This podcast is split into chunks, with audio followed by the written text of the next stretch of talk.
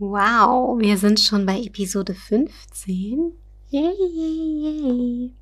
Oh nein, ein kleines Fotoshooting steht an und dein Kind zeigt mit dem Finger darauf oder will vielleicht sogar am liebsten zur Kamera hinlaufen. Du denkst nur, dass die Bilder ruiniert sind. Wenn du das Problem kennst, bleib dran.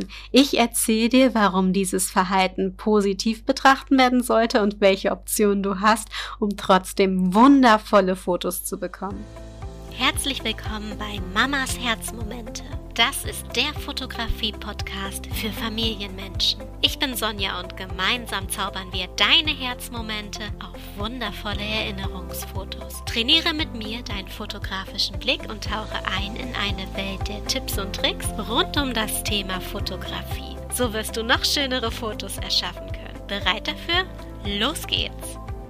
Bevor das spannende Thema losgeht, habe ich noch kurz meine Sicht von der letzten Aufgabe, die deinen fotografischen Blick schult, für dich.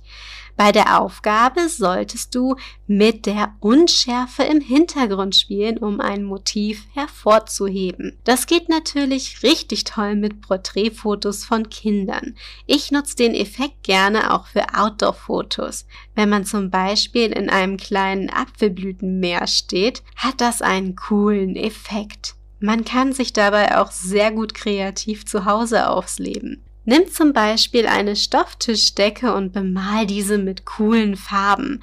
Es muss gar nicht perfekt aussehen. Hauptsache die Farben sind knallig und gefallen dir. Dann kannst du noch eine Lichterkette davor hängen, wenn du möchtest. Und dieses Setting ist für deinen Hintergrund perfekt. Wenn du diesen dann unscharf darstellst, sieht das richtig großartig aus.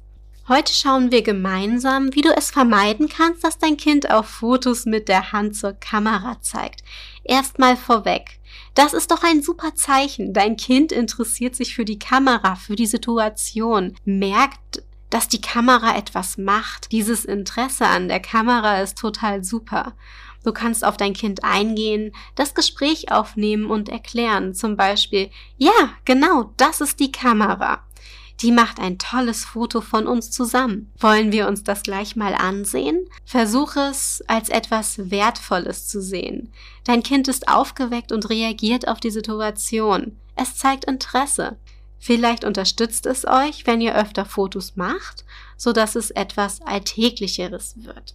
Mein Kleinen kann ich, wenn ich ihn fotografiere, sagen, bekommt die Mama ein Lächeln von dir? Und er strahlt über beide Ohren. Das ist sehr süß. Wenn du aber zum Beispiel dein Kind auf dem Arm hast und die Hand dann in die Kamera zeigt, kannst du das doch für dich nutzen. Schnapp dir die Hand, halte Händchen und nutz das gleich für dein Posing. Das sieht super süß aus und ist richtig schön. Und du hast aus der Situation gleich ein wertvolles Posing kreiert.